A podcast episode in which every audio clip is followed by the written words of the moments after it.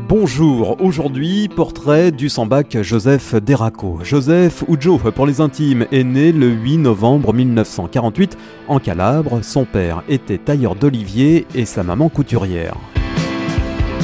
La vie était loin d'être facile dans cette région pauvre de l'Italie et pour la famille d'Eraco. C'est alors que son père décide de partir en 1952 pour la France, alors en pleine reconstruction. Ce dernier devient manœuvre dans une entreprise de BTP située à Grasse dans les Alpes-Maritimes. Après trois ans de dur labeur, toute la famille le rejoint. Les débuts du petit Joseph ne sont pas faciles. Il mettra plusieurs années pour s'intégrer et se faire accepter dans la cour de récré.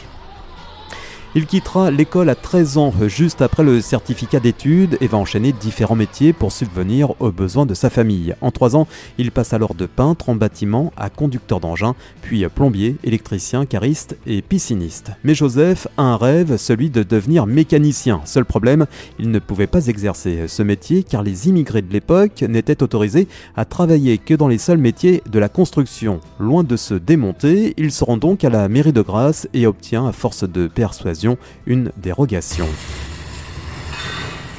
Il débute comme apprenti dans une entreprise qui entretenait les camions poubelles. Là, il apprend la véritable mécanique. À 17 ans, il se fait embaucher chez le concessionnaire Alfa Romeo. À l'époque, c'était les voitures de sport par excellence et les propriétaires faisaient partie de la classe aisée. Sa passion pour la course automobile l'amène à rencontrer Jean Ragnotti qui lui ouvre les portes de la compétition. Joseph Deraco devient alors mécanicien de course, d'abord sur les rallyes, puis sur les circuits. C'est là qu'il rencontre Bernard Chevan, un pilote débutant, petit-fils de Sylvain Floira, l'une des plus grandes fortunes de France, avec euh, qu'un certificat d'ailleurs d'études en poche et président d'un groupe dirigé par Jean-Luc Lagardère, propriétaire alors de Matra, d'Europe 1, de TMC ou encore des avions Breguet. Joseph est alors considéré par l'homme d'affaires comme un troisième garçon. Les années passent et une autre rencontre va carrément euh, chambouler sa vie.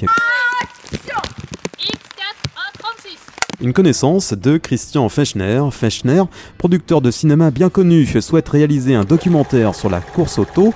Joe découvre alors les coulisses du 7e art en figurant au générique. Tombé amoureux de la caméra, Joseph Deraco veut alors créer une émission de télévision sur le sport automobile.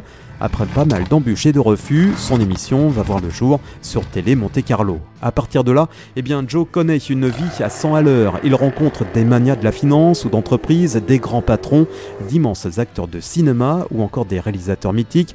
Il est encore aujourd'hui ami avec un roi, un prince ou encore un président de la République. Pour Joseph, les clés de la réussite résident dans la confiance en soi, en sa force, en sa destinée. Et n'oubliez pas que les échecs font aussi partie de la réussite.